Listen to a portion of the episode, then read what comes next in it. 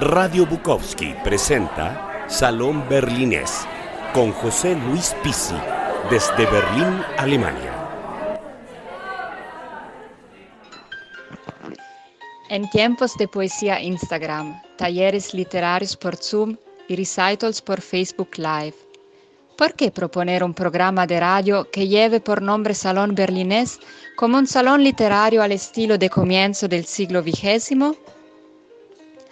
Un salón es mucho más que una simple lectura. En un salón se establece una relación no solo entre el anfitrión y los autores invitados, sino también entre el anfitrión y los concurrentes y entre los últimos entre sí. Se asiste al salón para formar parte de esa comunión post-religiosa, de un libre intercambio de ideas, lecturas y momentos, un tiempo fuera del tiempo de la vida cotidiana. En este salón berlinés y gracias al apoyo de Radio Bukowski, se organizarán lecturas y entrevistas para llevar la cultura a rincones aún inexplorados del mundo y para el mundo, como bien indica el anuncio de la llegada de esta emisora global. Es imperioso salir de los guetos literarios y fomentar la integración de autores y público. Este salón berlinés estará abierto al libre intercambio de ideas, debates e improvisación. Muy buenas, damos comienzo a un nuevo episodio de Salón Berlinés. Hoy eh, vamos a hacer una charla con tres personas. la primera de ellas es eh, escritor, es artista plástico, es docente, es profesor de filosofía en el Colegio Nacional de Buenos Aires y de estética en la carrera de artes de la UBA eh, tanto como en el Instituto Universitario Nacional del Arte de Buenos Aires. Eh, su currículum es eh, sumamente extenso y por lo cual no, quiero ocupar toda la hora para, para leerlo para detallarlo. se trata de Oscar de Gildenfeld, nacido en Buenos Aires, Argentina, y así como fue profesor, porque está jubilado en este momento, de filosofía en el Colegio Nacional de Buenos Aires, reitero, tenemos también en el día de hoy a dos exalumnas que prestamente han decidido y han querido eh, saludarlo y participar en este programa. Estas dos alumnas son eh, Julia Cofreses, que es filósofa también y cooperativista, presidenta de la Cooperativa de Trabajo 27 de Octubre y secretaria de la Federación de Cooperativas Autogestionadas de Buenos Aires es también docente del Instituto Universitario de la Cooperación, entre varios ítems que no voy a narrar ahora porque también se nos iría el programa leyendo o describiendo su currículum vitae. Eh, la tercera participante de este programa es Lucía, cuyo apellido seguramente le sonará. Ella es Lucía Pizzi, yo soy su orgulloso padre. Ella es abogada penalista y especializada en género trabaja en investigación jurídica en la Secretaría de Capacitación y Jurisprudencia de la Defensoría General de la Nación, participa en el armado y dictado de curso de argumentación jurídica y ha escrito muchísimos artículos sobre vulnerabilidades del, del colectivo LGBTIQ y en particular del colectivo travesti trans y también es coautora de un estudio de jurisprudencia sobre legítima defensa y género, entre tantas otras virtudes. Alegre, feliz y orgulloso de tenerlos hoy aquí conmigo y con toda nuestra audiencia. Bienvenidos y comienza aquí nuestro programa. Oscar, ¿cómo te va? Julia, comandante. Muy bien. Lucía. Bien, muy bien. Bien, José Luis, gracias por la invitación. Acá estoy emocionado por, por, estas dos exalumnas eh, talentosísimas que están aquí presentes, queriendo acompañar en este, en este momento esta, esta, invitación que me honra estar en este salón berlinés contigo, Pepe. Así que bueno, muy contento, muy contento. Me siento un poco también en Berlín, un poco en Buenos Aires. Yo siempre he encontrado un vínculo entre Berlín y Buenos Aires muy fuerte. Amo mucho esa ciudad. He estado muchas veces, como tú sabes, ahí. a veces se me, pega el tour madrileño, porque también me gusta mucho Madrid y quiero, amo a Madrid. Pero bueno, eh, eh, he presentado cuadros míos en exposiciones en, Berlín, en distintas galerías, he presentado libros. Eh, es una ciudad que, que quiero volver, pero tenemos la pandemia que nos acosa. Eh, eh, así estamos cuidándonos por el tema este y, cumpliendo con la normativa de los protocolos que están permanentemente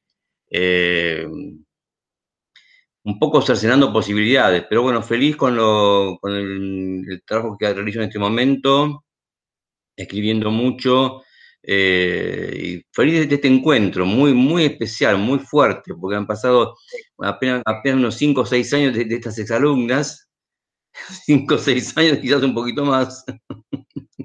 Creo que un poquito más.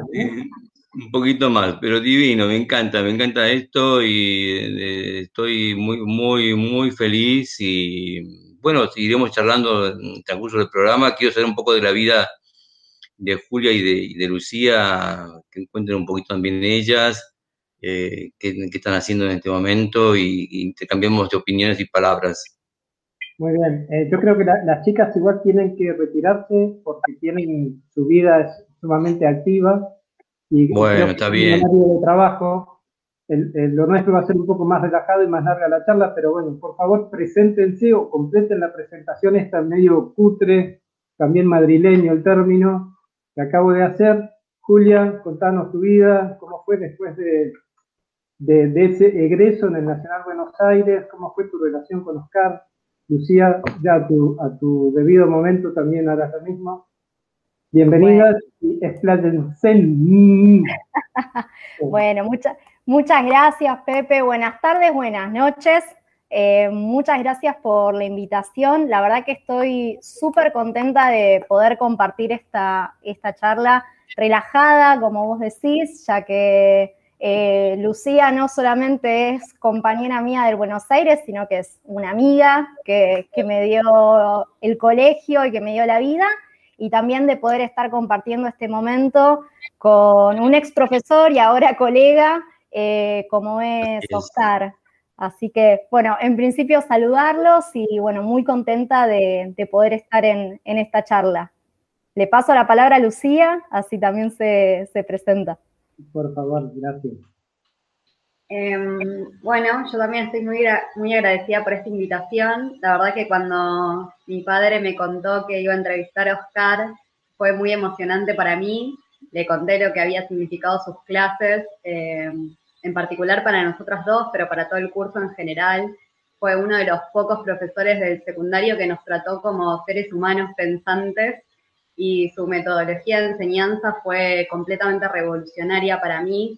Eh, la verdad que nos hizo ver películas que, por ejemplo, Los sueños de Kurosawa, que muchas personas me envidiaron por haberla visto a tan corta edad, eh, o Los educadores, eh, muchos autores que para mí también significaron mucho, como Hermann Hesse, o, las cartas de Rilke.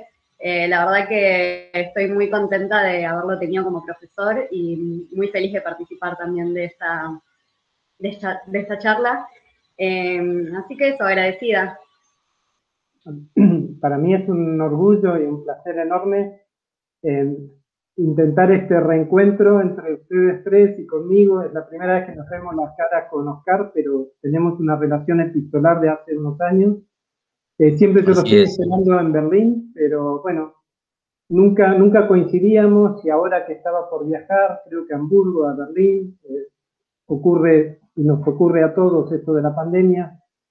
Y bueno, entonces la forma es, eh, yo sé que eh, los radioescuchas, los oyentes no, están viendo estas caras y yo veo caras con emoción y, alegría por este reencuentro. Oscar, ¿cómo, cómo fue tu vida eh, de profesora en el Nacional Buenos Aires y cómo fue la vida de, ustedes como alumnas y, y, la relación, si bien Lucía empezó a contar algo, me gustaría porque yo tengo la imagen de Merlí, este, este profesor eh, de filosofía de la televisión catalana, he visto la serie, que no la pude ver en Berlín, pero sí la vi en la casa de Lucía hace unos años en Buenos Aires. Y entonces me imagino esas clases muy a lo Merlí, pero estoy seguro que, me estoy equivocando. Entonces que nos cuente Oscar cómo era su relación con las alumnas y a las alumnas su relación con el profesor. Y fue, eh, como siempre, la experiencia para mí de Buenos Aires ha sido una experiencia de, 30 años, prácticamente, sí, 30 años de docente allí, un poco más. Muy fuerte, muy significativa, un colegio que amo, que he amado mucho y em, cada curso para mí era una particular experiencia mm, de recreación de programas, de contenidos, de encuentros, de cada curso, era, mm, una cosa era la quinta, la cuarta, la tercera, la segunda, la primera, la, la sexta de la tarde, la séptima de la tarde. Tienen sus modalidades y me ha llegado esa imagen de, de, este, este profesor catalán que, que tú recuerdas ahora y y bueno, me sentí un poco identificado, y no, no, empecé a ver la serie, no, no quise verla toda, era como una cosa muy, tal vez emocional, y vi los capítulos, eh, muy buena, y pues, por cierto que todo esto que recién decía Lucía, de, de, ver, eh, de tratar de ver la filosofía entramada, eh, enredada y desenredada con la poesía, con la literatura, con Germán Hesse, con las películas de Kurosawa, con, con películas alemanas como Educadores, eh, ver, ver, la filosofía como una actitud de, vida eh, política y pensante, eh, creo que era algo, para mí, una, una experiencia que, que, se recreaba en cada curso. En épocas para mí entrañables del colegio, como fue la época de las, épocas, no sé, el otro día me, me llamaba un, un exalumno de la, década del, 90 y ya pasando los 40 años, es increíble, ustedes son más chicas, son, son ustedes tan jovencísimas como siempre, eh, muy lindas y las veo muy, muy activas y muy pensantes. Y creo que esa, esa, actitud de tratar de, pensar, eh, de, que cada acto implica un pensamiento, de que cada, cada acción implica un pensamiento y una, actitud y una, un, compromiso, es lo que tratamos como docente y con el, con el grupo llevar adelante durante toda una cursada de un, año. Eh, muy feliz, por cierto, de haberlo tratado de realizar de la mejor manera posible y tratar de llegar a los, chicos y a las chicas para que se pudiera generar un diálogo, un diálogo filosófico y mm, poético, una actitud poética ante la vida también, de alguna manera creativa, pensante, a lo Freire tal vez, también seguramente, al modo de Freire. Así que bueno, un poco eso. A ver, no sé si esto ha sido un poco así. ¿cómo fue tu experiencia en el colegio en general? Bueno, yo quiero rescatar em, lo que decía Lucía sobre cómo nuestra experiencia eh, cursando filosofía en quinto año con, con Oscar fue revolucionaria y también disruptiva, eh, me parece, por todo lo que implica ese nivel de, exigencia que, tiene una institución como es el, Nacional Buenos Aires. Em, en el Buenos Aires, eh, nosotros tenemos filosofía en cuarto y en quinto año. Y yo me acuerdo que la experiencia de cursar la materia de filosofía en cuarto año había estado como, había, la había sentido como muy fría. Eh, habíamos visto lógica formal, tablas de verdad, eh, argumentaciones, falacias, como aspectos muy, muy formales. Y me acuerdo que cuando arrancamos en quinto año, eh, la propuesta que nos hizo Oscar en, las primeras clases fue que leyéramos un texto de Heidegger sin indicarnos nada, ninguna consigna, fue léanlo, tengan su experiencia. Y era ese texto de Heidegger de las lecciones de metafísica, que, iniciaba con una pregunta de por qué es el ser y no más bien la nada, y yo me acuerdo de estar intercambiando con mis compañeros, con mis compañeras sobre ese texto que no, no lo entendíamos, nos parecía como inaccesible, inentendible, pero al mismo tiempo era muy movilizante. Y poder comparar lo que fue el inicio de esa experiencia, el inicio del curso lectivo, y todo el resto de, textos y de contenidos que fuimos viendo que, reflejan em, esto que bien decía Oscar sobre una actitud filosófica, una actitud poética hacia la vida. Muchos textos, eh, bueno, de, de Hermann Hesse, eh, Los sueños de, de Kurosawa, habíamos leído, bueno, habíamos leído Demian, eh, el Zen en el arte de tiro con arco, muchos textos que hablaban sobre un camino que se inicia, que se va enriqueciendo a partir de la reflexión, de la inquietud, de la pregunta y de esa actitud de apertura, que muchas veces es muy diferente de la experiencia que, una, que uno o una suele tener en una, en una institución como es el Nacional Buenos Aires, que es tan cerrada, que es tan rígida, que es tan formal. Entonces creo que en ese sentido fue sumamente liberadora la experiencia de, haber cursado con, Oscar y de haber tenido la oportunidad de, vivir la filosofía de, una manera distinta. Muchas gracias, qué lindo, qué lindo todo lo que contás. Para vos, Lucía, ¿cómo fue? Gracias. Bueno, yo la verdad que comparto absolutamente todo lo que acaba de decir Juli. Em, para mí también fue disruptivo y liberador eh, cursar con Oscar. Em, valoro mucho también los ejercicios de trabajar en equipo, pensar en equipo, hacernos preguntas, repreguntas entre nosotros. Em, fue como, yo lo siento como abrirnos la mente, ¿viste? Como, como algo completamente nuevo, o sea, generalmente no es que te obligan a estudiar de memoria en el secundario, pero hay muy pocas, muy pocas ocasiones en donde vos podés expresarte de una o correrte del camino que te proponen eh, la mayoría de los profesores y, cómo se estructura el secundario, en particular en Buenos Aires. Y para mí fue liberador la cursada con Oscar, en, incursioné en mundos que jamás había visto eh, y además, o sea, nos, creo que nos movilizó tanto en, un muy buen sentido que incluso le pedimos que nos entregara el título secundario. Eh, para mí fue como un orgullo poder pedírselo y que él accediera. Em, así que la verdad que, nada, yo los recuerdos que tengo del secundario, los, los más lindos, digamos, eh, son, son gracias a él y a, nada, ya, personas como Juli que tengo al lado, que todavía sigo teniendo al lado después de muchos años. Eh, pero bueno, la verdad que, me ayudó mucho. Eh, fue para mí muy significativo tener un profesor como, como él en, esa época de mi vida. Eh, si bien seguí otro camino, seguí la abogacía, tal vez los pasos de mi padre. Filosofía del derecho. Sí, bueno, esa es una de las materias en las que mejor me fue después en la facultad. Eh, y ahora estoy armando un curso con ayuda de otros compañeros de argumentación jurídica y también me, en algún punto creo que me toca. Em, pero nada, eso, estoy muy feliz de, haberlos cruzado en mi camino. Ah, igualmente. Qué lindo, qué lindo todo lo que contás y que bueno, yo y mi voz está bastante rota, pero también se rompió un poquito más por la emoción que me da verlos a los tres ahí y hablando de, esa época que yo me perdí, porque yo me fui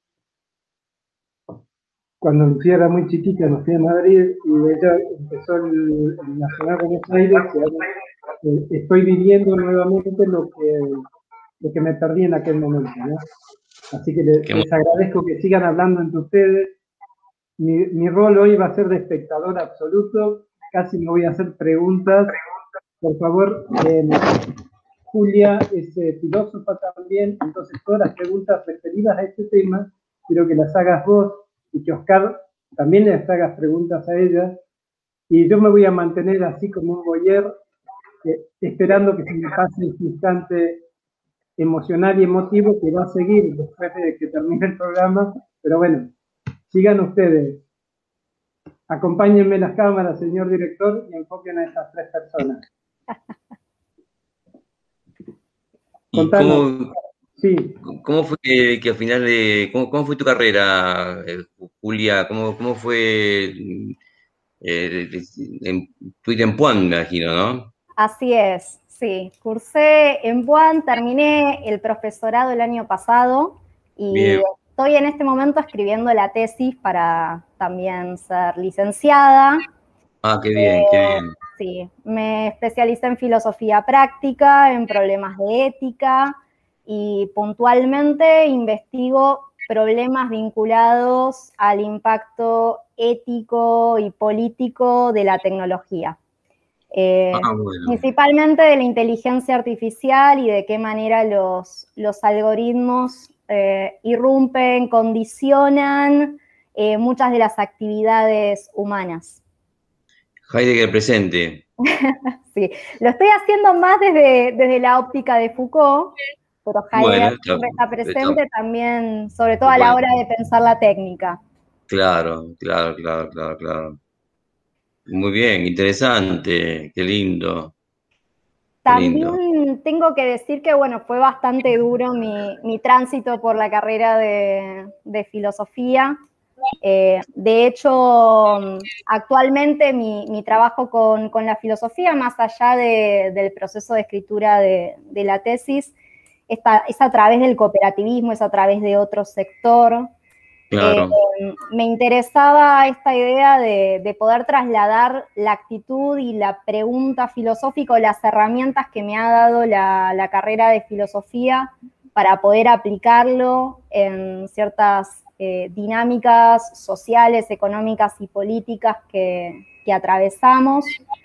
Hay muchas cosas de, la carrera de la UBA y a veces de la carrera del investigador que, me resultaban un tanto solitarias y, de alguna manera a veces lo que es la, investigación filosófica tan rígida y académica me parecía que, a veces termina siendo un corset que, no te permita abordar la, realidad. Es cierto, es cierto, es cierto. Eh, es un poco árida en todos sus aspectos, muy árido, sí, sí, sí, sí. Comparto contigo tu, tu, tu idea, sí, sí, sí. Bien. A mí me gustaría saber más de, del camino que tomó Oscar escribiendo y pintando. Como la verdad que cuando, cuando fue nuestro profesor yo no sabía todo ese lado artístico de, de Oscar y me interesaría saber un poco más al respecto. No sé si querés contarnos. Sí, como nos ha encantado, Lucía. Eh, bueno, todo una, es como mi vida paralela a la docencia fue la pintura y la escritura en muchos años. Em, no sé si ese año expuse en algún lugar o quizás no, expuse y entonces no, ese curso se perdió mi, Porque yo empecé a exponer en el 94 eh, mis pinturas, en el 94 mis pinturas. Eh, en 2004 mi primera participación en un poemario eh, con otros poetas eh, y después en el 2000, 2014 empecé a publicar mis libros eh, en forma individual, tengo seis libros publicados y, y en ciernes está la edición, está pasando la el tamiz de observación, una novela mía que está mm, terminada, pero está siendo revisada para ver si se publica por, eh, en Córdoba, por Alción de Córdoba, la, editorial Alción. Y estoy muy, muy contento con esto y esperando siempre todos los días noticias de cómo camina la edición, si se va a publicar al final o no se va a publicar, creo que sí, se va, al final va a haber un ok de que sí, de que interesa su publicación y bueno, con la pintura en el 94, impulsado por un grupo de alumnos del 94, me dicen, profesor, ¿por qué no expone? Expone, exponga, exponga, por favor, acá en, en exalumnos. Eh, eh, una, de 94, creo que no me acuerdo el nombre, pero creo que de apellido Deza. Un día la querría contactar para decirle, bueno, a partir de ese momento, en el 94, nunca más dejé de exponer y mm, después de poner en Argentina varias veces, en distintos lugares y en, eh, galerías, eh, intenté cruzar el Gran Charco en el 2005 y empezar con mi vida de, expositor mm, eh, en Europa, en Alemania en particular, también en Chicago, en Estados Unidos, en Italia. Pero todo eso es, junto con, la, con, con el trabajo docente, junto con la crianza de tres chicos, así que era bastante, bastante loco todo, bastante era como eh, no para un minuto y eh, siento un respiro ahora con mi distanciamiento de titular de cátedra en la UNA o en Puan o en, el, Buenos Aires por mi jubilación que quise, quise hacerla, quise, quise, llegó un momento en que, aunque extraño muchísimo, ¿no? Extraño muchísimo, pero no haría, ahora veo algún curso de filosofía, algún, algún seminario particular, pero no, no estoy trabajando frente a cursos en, La Plata, en Buenos Aires, en la provincia de Buenos Aires, en, en todas partes. Así que estoy muy contento con este tiempo que me da la vida de decir, bueno, ahora estoy mm, rodeado de papeles eh, viejos, antiguos, eh, repensándolos, reescribiendo algunas cosas, eh, tirando muchas, preparando un nuevo poemario junto con esta novela. Eh, tengo algunos ensayos filosóficos que algún día también quisiera publicar, si, me decido hacer de esa cosa académica de el cuidado de, cada página con el pie de cada, página de, corresponde de las citas y demás que eh, publiqué con, en MC Arte, con la cátedra de estética, publicamos dos libros de, estética, hay dos artículos míos que son de buena recepción han sido esos, esos artículos. Y bueno, poco a poco todo eso, andar por el mundo esperando poder, poder eh, nuevamente presentar mis libros en Madrid y en Berlín con José Luis, va a ser la próxima, Pepe me está esperando ahí para poder hacer un, lindo evento que va a ser también para mí muy emocional porque muy, muy fuerte. La última vez que presenté ahí fue con la, em, librería La Rayuela de Margarita, Sí, que ya lamentablemente no, no existe. Ya no está más, lamentablemente, ya lo sufrió mucho. Ahora quedan tres librerías en español, una librería eh, para niños, así de ilustración, etcétera, que, que, es en distintos idiomas, pero la dueña es eh, tucumana y, muchos de los libros son en, español, pero digamos que más para el público infantil. Y luego pero tenemos tantos lugares hispanos en Berlín que cuando venga, terrible fiesta y haremos una presentación con bombos y platillos. Va a ser muy feliz para mí ese encuentro con, hagamos con, con todo, toda tu trayectoria, eh, José Luis, con todo tu eh, trabajo como escritor, que también es grande e importante. Así que serán momentos eh, geniales para poder. Llegarán, llegarán. Llegará seguro. Va, a llegar, a llegar, va a llegar. lamentable. Eh, así es. así que bueno, en la época, en la época de, llevar cuadros, ahora tengo muchas pinturas en casa de familiares en Hamburgo. Eh, tenía también la posibilidad de hacer una, alguna, alguna exposición cerca de Frankfurt, pero bueno, está todo parado y y he eh, producido bastante el año pasado también, creo, te mostré unas, algunas obras mías a, eh, a José Luis, te, mandé algunos videitos. Después, eh, mandame el contacto tuyo, Julia, cuando, por, pedir a, Lucía, no, no tengo tu, tu celular, Lucía, ¿no? No, tu celular no lo tengo, tengo tu... No, pero apenas termine esta reunión voy a responderte el mail y te paso todos mis datos de Julia también. Y yo no tenía tu, también tu mail, Julia, yo, yo, lo tenía, me parece. No, no, no te llegó nunca, o, lo habrás cambiado quizás. Puede ser que lo haya cambiado, sí. Puede ser. Así que bueno, entonces eh, con mi actividad eh, de, tiempo destinado a...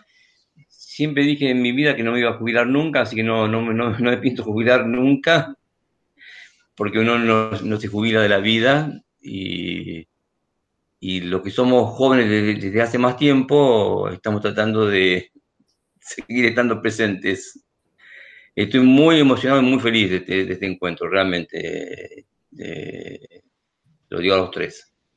Yo espero poder presenciar la presentación que hagas allá en Berlín. La verdad que no es porque sea mi padre, pero es, es el mejor presentador de eventos literarios que conozco. Genial, eh, genial. Y la verdad que también tengo muchas ganas de, ir a Berlín, que hace bastante que, no puedo ir. Eh, y también me, interesa, me interesaría ver tu, obra artística, porque yo, más allá del derecho, estudié varios años de ilustración, eh, ah, así que ese mundo me, me apasiona bastante, me gusta. Así que después también te, voy a pedir. Les mando, cuando me manden en el, correo, mandame mi celular también tuyo, Julia, y yo les mando ahí eh, pequeñas, eh, he hecho exposiciones virtuales este año, como, pequeños recorridos de, como una galería virtual, con un amigo que lo hizo muy atentamente, y les comparto. Yo ya lo tengo, ¿eh? Ah. Ya lo vi. Pepe, ya lo tiene, sí, sí, sí, sí ya, ya, tiene bastante material. Bueno, tal vez nos encontramos pronto en Europa, los cuatro. Los cuatro. Ojalá. Yo quería aprovechar y hacerle una pregunta a Oscar. Eh, te quería preguntar cuál consideras que, que puede ser el, el rol que, que tendría que tener la filosofía en un contexto global, actual, tan, tan difícil y tan desconcertante como el que estamos viviendo actualmente con, la pandemia? Eh, para mí el rol es fundamental, es fundamental. Eh, si no, ante un, ante un hecho descomunal como un, acontecimiento, un gran acontecimiento, un gran eh, eh, no, no nos, nos, invita, nos interpela. Tenemos que eh, esto es cuestión de pensar y pensar implica acá realmente una, una actividad de compromiso y responsabilidad. Eh, no podemos soslayar lo que está, lo que está, lo que está ocurriendo para nada. hay una transformación en el mundo, hay, hay una lucha por el poder también en todo lo que está ocurriendo, que es bastante eh, compleja y yo a veces tengo la idea de que hay una especie como de, proyecto de, tal forma de manipulación del mundo y de las ideas que, esta cosa de la robotización eh, está en cierne, es algo que, que va a pasar por, por una una especie como de transformación, una,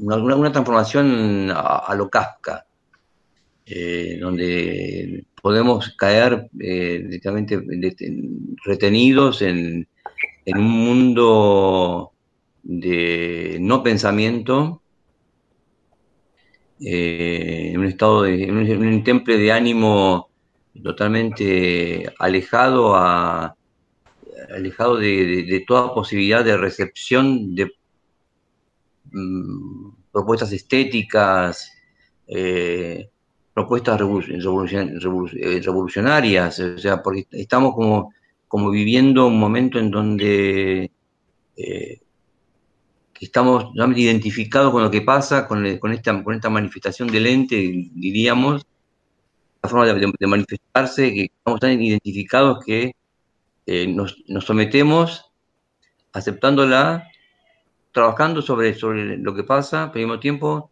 eh, no pudiendo hacer nada como, eh, aparentemente, ¿no?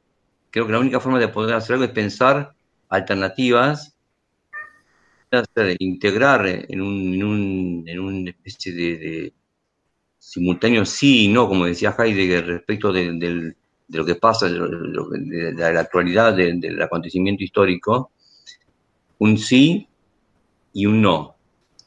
Eh, creo que tenemos todavía derecho a decir no a muchas de las propuestas que están en este momento globalizando la mente humana y produciendo un enfoque unidimensional, diría casi a, a lo Marcuse, eh, unidimensional de la vida, una única forma de pensar el mundo, la única forma de pensar las generaciones que vienen, la, relación con nosotros, eh, todo esto que está, está viendo, como estos, estos, cambios en el lenguaje, los cambios en, en, aceptación de, diversidades, eh, todo, todo es bienvenido, pero tiene que servir como eh, unirse en una olla donde, se, puedan cocer los, los, alimentos nuevos que existen en este momento, pero sin dejarnos atropellar por lo que está ocurriendo.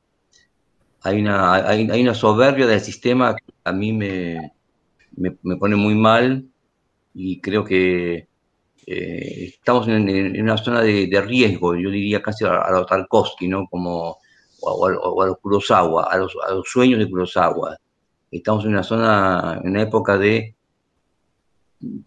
qué pasa, ¿no? ¿Qué pasa? ¿Hasta, dónde vamos a, estirar de la cuerda, a estirar de la cuerda en este momento histórico?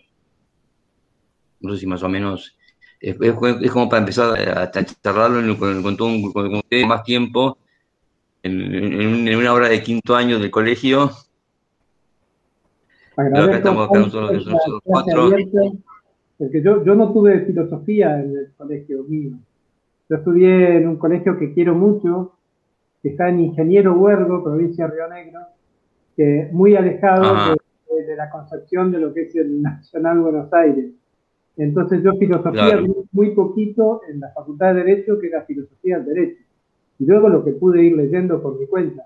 Para mí esta es la primera clase abierta y magistral que recibo en mi vida de filosofía, por lo cual lo reconozco y agradezco al dicho. No, la verdad que eh, estoy totalmente encantado de, esta maravillosa charla monólogo que has tenido en, diálogo con nosotros. Eso me gustó muchísimo. A mí me pone muy, muy, muy feliz y también es como volver a estar, eh, eh, estoy, estoy entrando al curso de quinto año en, otra instancia de la vida, ¿no? Pero siempre hay una especie como de, de cosas del pasado. Las, distancias que el pasado propone son siempre distancias que están en el presente. Eh, es como un pasado que se hace, se hizo futuro y es un futuro que está presente ahora con nosotros cuatro en este momento. Para mí es maravilloso, es metafísico para mí. estoy, estoy eh, alto flash. Es un flash. Es un flash. ¿En qué momento decidiste estudiar filosofía? ¿Cuando conociste a Oscar, cuando tuviste las clases con él? ¿Antes ya tenías esa idea? Cuando terminaste no tenías ni idea qué ibas a hacer y te acordaste quizás de Oscar o de las clases? No, precisamente... No, precisamente fue a partir de mi experiencia de estar cursando filosofía en quinto año, eh, repito, de nuevo, lo, que fue para mí la experiencia en cuarto año con, contenidos tan rígidos y de repente darme cuenta que, se podía filosofar de otra manera y que involucraba otro tipo de, actitud hacia, hacia el mundo. Y creo que fue el recorrido de esa experiencia lo que me incentivó a, a querer continuar y a querer profundizar en ese camino. Bueno, después no sabía en lo que me, en lo que me metía, ¿no? Porque uno después se mete en la, en la carrera de filosofía de la UBA y también se da cuenta que estudiar filosofía como carrera universitaria también puede ser distinto de, esa experiencia que, yo tuve en el, en el secundario. Por eso me, parece que, lo importante tiene que ver de nuevo con, con este rescate de, de, la actitud, porque muchas veces se pueden transmitir contenidos filosóficos. Uno puede leer un libro de filosofía o ser un experto en Heidegger, en Kant, en Descartes, en, autores y en los grandes problemas filosóficos, pero la filosofía pasa también por, por la actitud, por la inquietud y por, y por esa apertura hacia la pregunta, más que en ah. ser un sabio que reproduce contenidos eh, de los grandes filósofos eh, de Occidente, además. Claro, claro. Realmente me siento, me siento, en Merlí, ¿eh? me siento, estoy mirando la tele y una serie que me gusta muchísimo. Y para vos, Lucía, ¿cómo fue terminar el colegio, empezar la facultad, tuviste tus crisis para elegir tu carrera, ¿la elegiste así de una? Eh, bueno, yo tuve una historia muy particular em, y movilizante. Yo la verdad no quería estudiar abogacía, tuve un conflicto familiar en donde eh, una persona que no es mi padre claramente me obligó a estudiar esa carrera y me fue muy difícil como eh, correrme de ahí. Eventualmente la terminé porque no puedo no terminar lo que empiezo, pero eh, en quinto año la verdad que Julia estaba tan entusiasmada con estudiar filosofía y a mí me había movilizado tanto las clases que en algún momento dije, tipo, che, yo también quiero esto y fue como frustrante eh, para mí no, no poder tener como el, nada, el poder de elección. Eh, pero bueno, después le encontré una le encontré la vuelta, terminé estudiando cuestiones de género y penal, que la verdad que me apasiona bastante y, trabajo de eso incluso, así que estoy como muy contenta. Bueno, qué bien, qué Las vueltas de la vida me favorecieron en algún punto, pero sí, yo lo que rescato es esto que decía Juli, como habilitar la pregunta y, y no cerrarla, porque también hay formas de métodos de enseñanza en donde se cierra mucho, en donde es esto y no es otra cosa, en donde no puedes pensar porque hay una única respuesta posible. Y, la verdad que sí, a mí me, me cambió la vida para bien ese año y esa cursada. Así que estoy, estaré eternamente agradecida. Gracias a ustedes, gracias a ustedes por su presencia del colegio siempre. En mi vida es algo, son, me estoy relacionado con el colegio desde el año 85 que tengo mi primer vínculo con el colegio.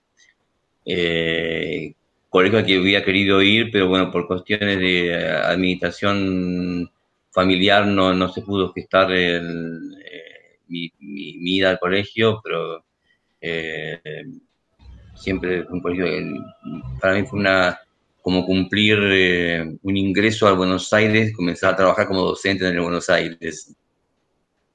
Y después quedarme ahí tantos años, ¿no? no de 85 hasta, hasta 2015. Así que bueno. ¿Y ahora qué es más fuerte en tu cotidianeidad? ¿La literatura a través de la poesía, de la novela esta que estás a punto de publicar o, sigue pesando mucho la filosofía?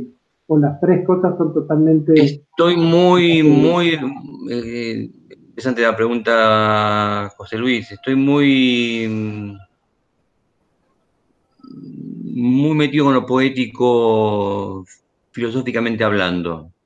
Creo que hay una, para mí una, una metafísica de la experiencia poética que me, me atrapa y me... lo que trato de, decir cuando, cuando escribo es un poco, se, trata de esa experiencia, no sé, si, no sé si lo logro, creo que decidí empezar a publicar lo que tengo escrito para no seguir corrigiendo y para decir, bueno, acá está terminado y eh, como si mal no recuerdo, decía Borges, no publico para no, para, no, para no seguir corrigiendo, para poder eh, decir, bueno, estoy acá, y ya está, es una etapa, este libro es una etapa de aquella época, pero eh, tiene algún valor, por un valor para mí lo tiene, lo comparto con, con, amigos, con colegas, con poetas. Eh,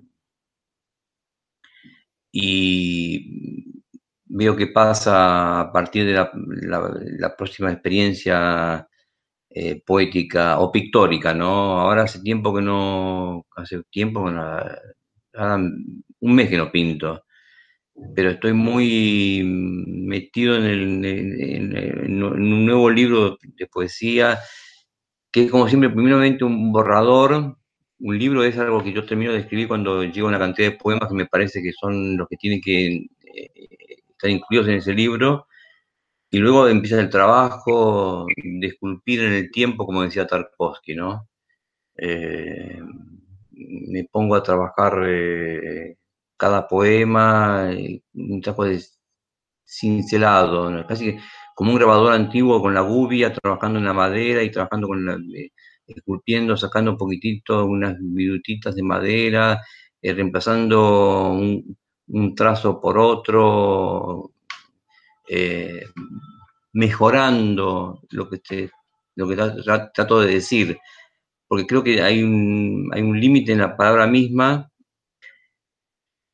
que nos abarca, ¿no? Y no, es imposible, es imposible decir todo. Quizás no, quizás eh, todo es imposible que, se ha dicho. Eso es, para mí es así. Hay una, imposibilidad eh, constitutiva. Creo que hay, algo que va más allá de las palabras.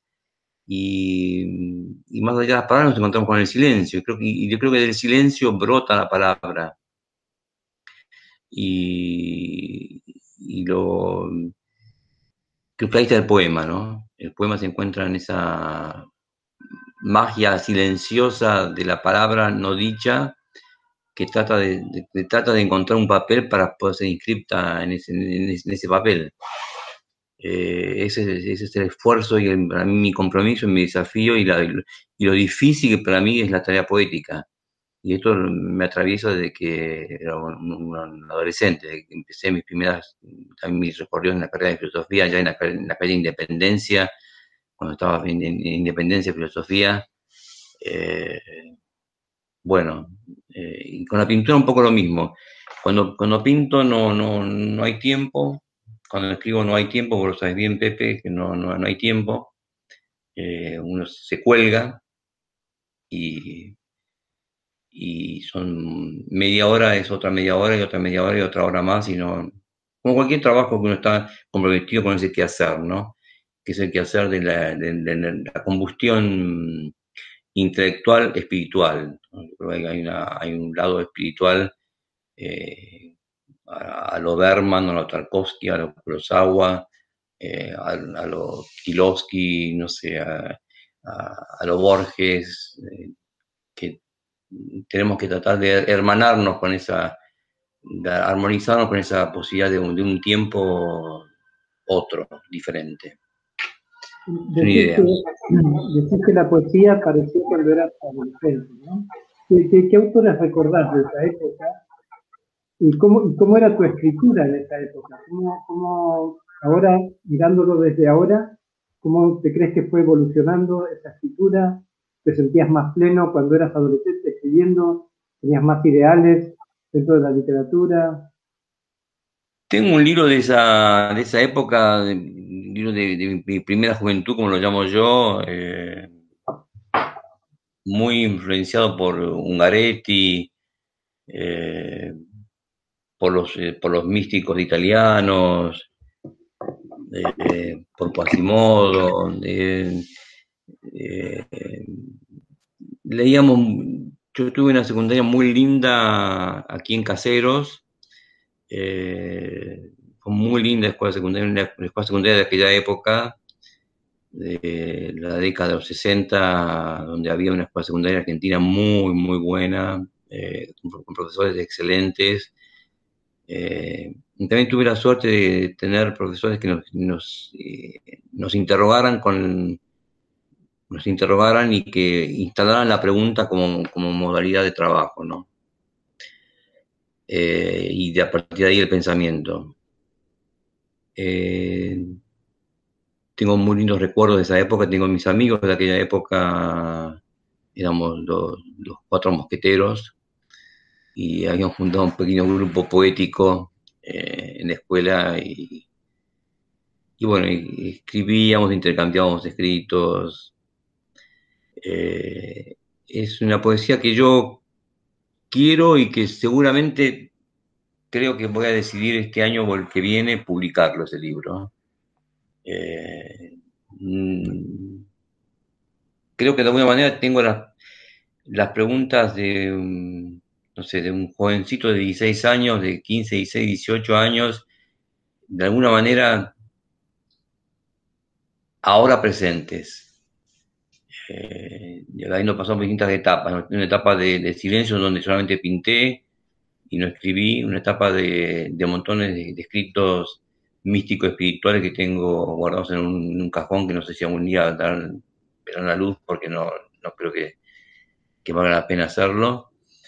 Y toda la cantidad de trabajos literarios que implican estos últimos 30 años de, mi labor, eh, un poco más, y donde eh, poner orden es encontrarme con cada libro, eh, recrearlo, retraducirlo a veces sin cambiar muchas cosas, porque cada mojón es cada mojón, cada hito es cada hito, eh, hasta llegar a este momento en donde, como le decía los otros días a un sociólogo amigo, Eduardo Rinesi, eh, que también es profesor del colegio. nuestro también, sí. Un, gran amigo, un gran tipo. Eh, a veces me pasa que ontológicamente estoy escribiendo casi de un modo dadaísta, a veces me siento. Entonces, y se, entonces, torna una poesía a veces oscura, hermética, eh, pero bueno, quiero comenzar en este, en este momento. Eh, a veces eh, me pasa que en los, prólogos que, me, han escrito algunos amigos, espero que algún día José Luis pueda escribir un prólogo de, de un libro mío. encantadísimo, encantado. Ha sido, han sido trabajos de, de encontrarme con personas, con amigos que han podido pensar mi pensamiento y seguir un hilo, discursivo, estético discursivo, eh, que me ha maravillado porque, porque, porque veo que se puede hacer una hermenéutica de lo que, de lo que, de lo que digo, ¿no? Y también como de respecto de mi pintura pasa exactamente lo mismo. Después, les voy, a, mandar videitos a, mis jóvenes amigas, eh, colegas, amigas de la vida. Así que bueno.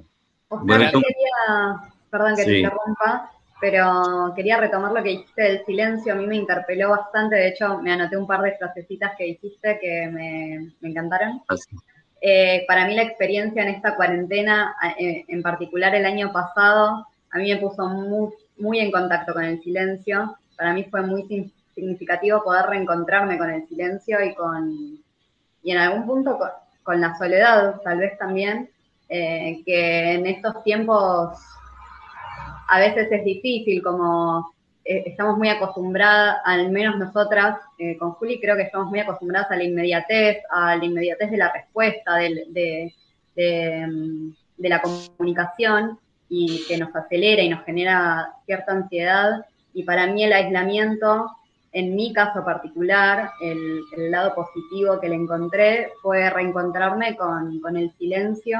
Ah, eh, y con, sí, con esas preguntas también que, en algún punto había acallado por esta vorágine de la cotidianeidad en la que nos vemos inmersas cuando, no sé, yo salía de mi casa a las 7 de la mañana y volvía a las 12 de la noche y no tenía un momento para estar conmigo nunca. Claro, claro, eh, exactamente. Así que me, me encantó eso que dijiste.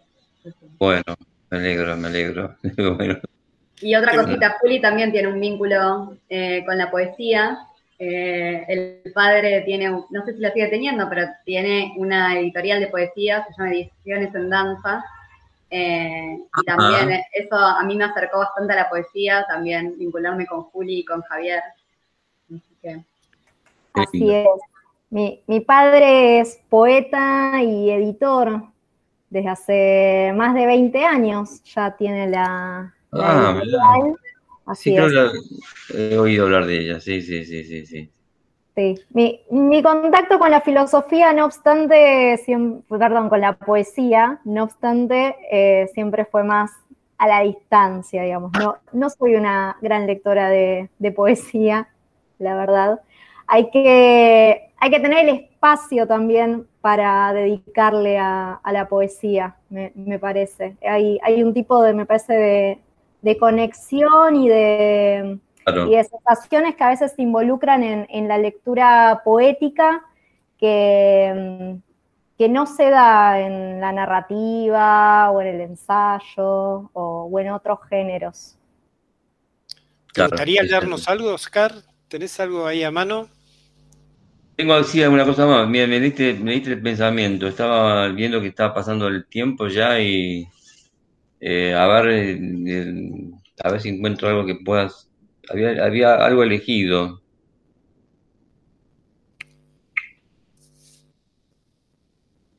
Eh, bueno, abrí este, abrí este de aquí, parece que como por la juventud, ¿no? Y se llama eh, O Freud o Alegría, ¿no? Es un homenaje a, a Imar Berman, a Berman, ¿no? A, gran, la gran cineasta. Eh, dice así, un cosmos siempre joven es el techo de todos los mundos Hacia Él elevamos nuestras miradas. Crece la hierba fresca y los lirios han sido encontrados por todos a mucho. Juventud que se atesora en el templo de lo sacro, se renueva en el espíritu, viaja por los senderos del tiempo que trazan surcos en la otra ladera se reúnen al fin sus voces como hermanos que regresan a buscar lo perdido. Qué bonito. las veo aplaudiendo en silencio con sus, sus micrófonos desconectados, pero eh, me encantó.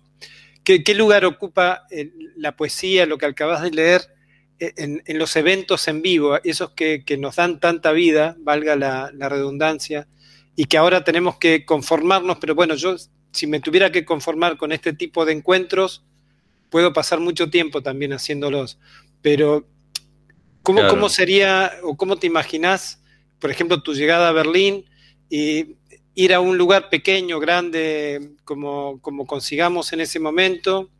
Eh, ¿cómo, cómo, sería el, retomar las, funciones en vivo para la lectura de poesía o de literatura en general? Es algo que me vengo preguntando yo también y no, no creo que sean iguales a las que pasaron. O sea, no sé cómo va a ser la expectativa, es tan grande que claro. ni idea lo que puede llegar a ocurrir. No, es cierto, es cierto. Yo la, la experiencia con, cuando presenté con, con Margarita en la Rayuela fue hermosísima, que no sé por qué no, no te llegó la invitación. Eh, yo creo que eh, Churo, eh, nuestro amigo en común, creo que me la pasó y yo no, no sé si estaba en Berlín en ese momento. creo que, fue algo así, porque íbamos a organizar en otro sitio también, luego de tu lectura ahí en, la Rayuela.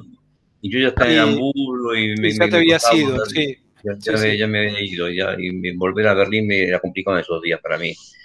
Eh, pero lo, más extraordinario de una presentación de poesía es que la gente pueda, el público presente pueda sentir cierto entusiasmo aristotélico, si pudiéramos llegar a un entusiasmo aristotélico de, ser tomado por, por, lo poético y decir, bueno, tengo ganas en este momento, aunque aunque la poesía sea mm, un universo poco frecuentado, porque es cierto, es poco frecuentado y se ve mucho más la, narrativa, los, cuentos, la, novela, los ensayos, pero creo que se puede, te, te, está trabajando mucho en este momento en el, planeta, combustionando también con lo poético. Y lo más lindo de, de, de, esa, de esa presentación, eh, donde cantó mi hermana, mi hermana es, soprano, eh, también hicimos una especie como de, eh, de presentación musical junto con lo, poético. y por ese motivo he publicado también libros bilingües con el alemán. Porque hay un público de alemán y tengo muchos parientes alemanes por el apellido Gildenfeld, viven por esa zona danesa, alemana. Es, eh, danés el apellido, ¿verdad? Es, danés, es danés, sí, sí, sí. Pero tengo muchos, como estaban en el límite con, con, Dinamarca, muchos Gildenfeld están viviendo en Hamburgo. Eh, en, el, norte alemán. En el norte alemán, sí, sí, sí, mucho, mucho Veo que habías publicado dos libros, o por lo menos dos que tengo yo aquí anotados, que era Cielo y Tierra, Himmel sí. en el 2015 y Habitar el Mundo, Die Welt. Exactamente. diría ya casi para despedirnos, porque se nos ha pasado emocionalmente una horita desde que estamos aquí conectados. Y si tenés alguno de estos poemas, eh, incluso si lo querés leer en alemán para nuestro público políglota, sería fantástico. a ver si no, no, practiqué mi alemán. y si no, en español. A ver, acá, tenía algo, algo tenía, creo. A ver. Así las chicas van practicando para cuando vengan a visitarme. Eh, otro dedicado a otro director de cine en este caso a Tarkovsky, la película Sacrificio. Eh, no sé si me atrevo a leerlo en alemán, eh, intento. Y Versuche, was, was, meinst du, Pepe? Probier, grite. Ya, ok. Mm. Eh, ok.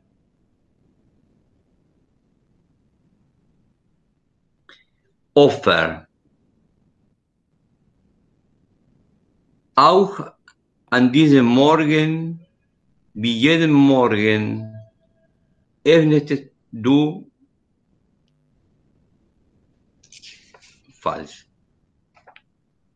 Oh, Entschuldigung. Auch an diesem Morgen, wie jeden Morgen, öffnetest du gen Osten die Fenster deines Hauses. Du sorgst die Gardinen zu. Für jeden war diese Bewegung eine Begrüßung, ein Geschenk, ein notwendiges und fähiges Gebet, nachdem du dich zurückgehalten hast, in jeder Geste, in jeder ruhigen Moment. Wie schön dein Körper anzuschauen und in deinem Ritual wie jeden Tag diese gestammelten Worte suggeren. Nur so konnte ein, ein, ein neuer Tag geboren werden. Nur deine einhaltenden Zauberkraft gab uns die Gewissheit eines nahen Horizontes. Dein Körper kann die Hoffnung unterstützen, die Bewegung zu retten. La musicalidad me encantó. Ahora, Pepe, traducinos. Por eso, la, musicalidad me encantó, no podría traducirlo jamás. ¿La leo en español rápidamente? Sí, por favor. Sí, sí, sí, te iba a pedir eso. Sacrificio. Esta misma mañana, como todas las mañanas, abriste hacia el oriente las ventanas de tu casa. Corriste las cortinas. Para cada uno, ese movimiento era un saludo, una ofrenda, una oración necesaria tras haberte detenido morosa en cada gesto, en cada silencio. Qué bello observar tu cuerpo y escuchar en tu ritual cotidiano esas palabras apenas balbuceadas. Tan solo así podían hacer otro día. Solamente tu magia repetida nos dejó saber de un próximo horizonte. Tu cuerpo sostendría la esperanza de salvar el encuentro. Gracias, Oscar. Muy, bonito. Ahí tenés la traducción que me pedía, Julia. muy bien, gracias. Gracias a ustedes. Yo les mando un abrazo así triple de jamón y queso. Un abrazo muy, muy, muy grandote a los tres. Y quiero recordar a la audiencia que nos pueden seguir en radiobukoski.org en este salón berlinés, en Casa Bukowski, Bukowski Televisión, etcétera. Ya acabo de pasar el chivo. espero el saludo de ustedes y nos despedimos con este abrazo de oso gigante. Saluden. saluden. Saludamos a todos y gracias por estar presentes, chicas. Las quiero mucho, cuídense mucho y avanti con el pensamiento y la reflexión y la crítica. Vamos, vamos con todo. Y muy, muy honrado de haber sido entrevistado por José Luis. Muy feliz ¿eh? y muy agradecido por esto. Así que buenas tardes, buenas noches. Muchas gracias por acompañarnos en Salón Berlinés por Radio Bukowski. Las opiniones vertidas en el programa recién emitido no necesariamente son compartidas por Radio Bukowski.